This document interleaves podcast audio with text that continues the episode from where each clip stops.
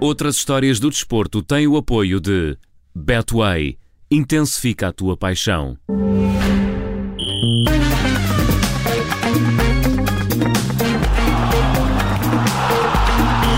Começa agora mais uma edição das outras histórias do desporto com a recém-chegada de férias jornalista Filipa Ribeiro. Olá, Filipa. Olá, bom dia. Renovada. É sempre bom ver pessoas a Pois é, de férias. não é? é, então não é? Passou depressa, passou depressa. É sempre assim.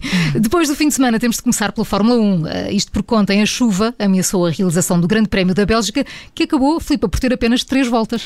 É verdade, as 39 voltas previstas ao circuito foram dadas apenas três, sendo que uma delas serviu apenas para a formação e não contou. Ainda assim, as outras duas foram feitas com os pilotos sempre em linha atrás do safety car, que é um carro de segurança eh, que, se- que seguiu em frente dos pilotos devido à pouca visibilidade na pista provocada pela chuva.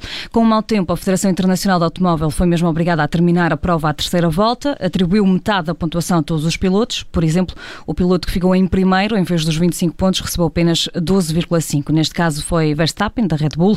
O neerlandês terminou a prova em primeiro, depois de a ter começado na mesma posição, porque, afinal de contas, ninguém conseguiu correr por causa da chuva. De facto, ainda tentei assistir a este, este grande prémio, mas a chuva também não, não deixou. E, e aqui o maior problema no meio disto tudo foi mesmo esse, esse tempo que, que os pilotos tiveram de, de aguardar pelo, pelo fim da prova, por Sim. que fosse anunciado esse final de prova. Foi, foi desesperante para quem lá estava a competir e também para quem estava a assistir, mas atenção, porque eh, apesar da prova ter começado com um atraso de meia hora e de entre as três voltas os pilotos terem de esperar mais duas horas para conhecerem os resultados, houve quem, durante o tempo de espera, eh, aproveitasse para dormir, quem andasse Lá de trotinete, eh, tradicional trotinete, e quem aproveitasse também para jogar a bola. Tudo serve para, para passar o tempo, mas de facto, Sim. quando acontece semi-jogo de, de futebol, de- deu para ver a- alguns eh, pilotos e mecânicos de, de equipas adversárias, até eh, da ASI e da Aston Martin, ali Sim. a, a ensaiarem um jogo de umas futebol. bolas, não é? É, a dar uns toques. Eh, eh, Mick Schumacher e da AS jogou futebol contra Vettel, da Aston Martin. O piloto da AS acabou mesmo por vencer o jogo por eh, 8-6. Lá está, uma boa forma de queimar o tempo. Mas ouvi dizer que não foram os únicos. Não foram. Houve quem fosse mais original, no meu ponto de vista, e mais tradicional. Por exemplo, os Então. comissários de pista, hum, em vez do futebol, preferiram jogar petanca. A antiga. A mesmo. Ai, Juntaram umas pedras eh, lá do caminho, da estrada, não é? E começaram a atirar, a ver quem atirava mais longe. Eh, O momento ajudou também os comentadores da Eleven Sports a passar o tempo. Ou um é demasiado bom, ou outro demasiado Avaliar mau, ok? Bocadinho a pedra. Não, não, não, a bolinha está ali, este foi muito bom. Ah, pois, porque está ali. É. Olha, eu iria Então, soar vai, parecido, obrigado, muito parecida muito com isto. É um Foi relato, muito um bom, relato foi aquele jogo da petanca. Talvez foi- tenha sido a primeira vez na Eleven Sports. Uma grande capacidade, digo já, de, de avaliar. Foi um domingo bem passado, digamos assim, na pista de Spa-Francorchamps. E foi mesmo um domingo no spa, assim, descansadinho. Quem não teve descanso, Filipa, foi o Lionel Messi, que estreou ontem com a camisola do Paris Saint-Germain. É verdade, Messi está mesmo no PSG, caso ainda houvesse dúvidas, depois de- do alérito das últimas semanas.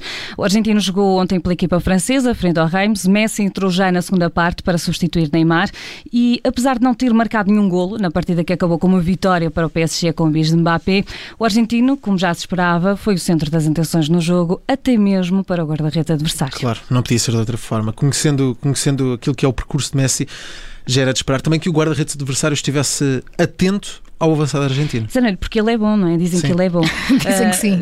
Mas neste caso a atenção foi mesmo para além do jogo. No final da partida, o guarda-redes ganhou coragem, foi ter com Lionel Messi e pediu ao argentino que tirasse uma fotografia com o filho. Ah, e ele tirou. Claro. Bom. Ah, não temos imagens, mas nas redes sociais já circula a foto de Messi com o filho de Pedra Rajkovic. Ah, confesso que na fotografia a criança não parece estar muito feliz por estar ao colo de Messi. É, é, Se calhar preferia o. Ronaldo. Não, e repara, depois de ver o pai a perder por 2-0, ainda é obrigado a tirar fotografias com a estrela da equipa adversária, não é, Não tem muitas razões para sorrir. Neste caso, o fã deve ser mais Era o pai, pai, que o filho. também pensei no mesmo. Ainda no futebol, Filipe, não podemos terminar sem ir ao Brasil. Vamos a um jogo entre o Grêmio e o Corinthians, porque durante a partida houve um jogador que roubou o cartão amarelo ao árbitro. É verdade. Foi Diego Souza, eh, foi também avançado do Benfica, não sei se se recordam dele. Claro, claro, claro. claro. Tem nacionalidade portuguesa também. Sim, Veio, veio por empréstimo, portanto, eh, tudo aconteceu aos 89 minutos desse jogo no Brasil. O guarda-redes do Corinthians fez falta fora da área e os jogadores do Grêmio pediram cartão vermelho uh, para Cássio. Uh, no entanto, o árbitro não acedeu ao pedido dos jogadores e levantou apenas o cartão amarelo para guarda-redes. Hum, Deixa-me adivinhar. Diego Souza ficou chateado com tudo isto e, e tirou o cartão menos. amarelo. Exatamente. Uh, o avançado do Grêmio passou-se com o árbitro uh, por ele não levantar o cartão vermelho e arrancou o cartão amarelo da mão do árbitro e começou a reclamar, a dizer só amarelo, só amarelo. Melhor que a indignação dos jogadores, só mesmo um acompanhamento feito por- pelos comentadores. Cartão amarelo. O pessoal do Grêmio tava querendo um vermelho ali meu. Volve meu cartão! Tirou o cartão amarelo da mão do juiz. O juiz falou: pode ficar com esse aí que eu tenho outro. Pode ficar com isso aí que ele tem outro. Estamos a dar tudo em comentadores hoje. A dança à volta do cartão amarelo, neste caso, continuou até que Diego Souza se cansou.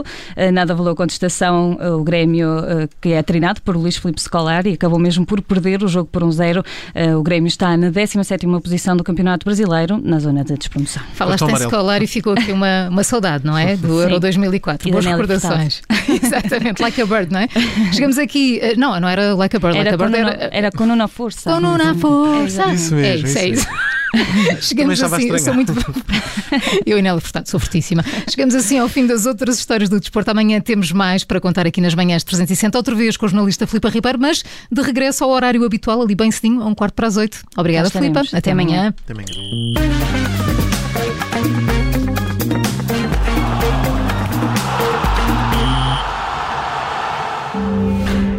Outras histórias do desporto teve o apoio de Betway.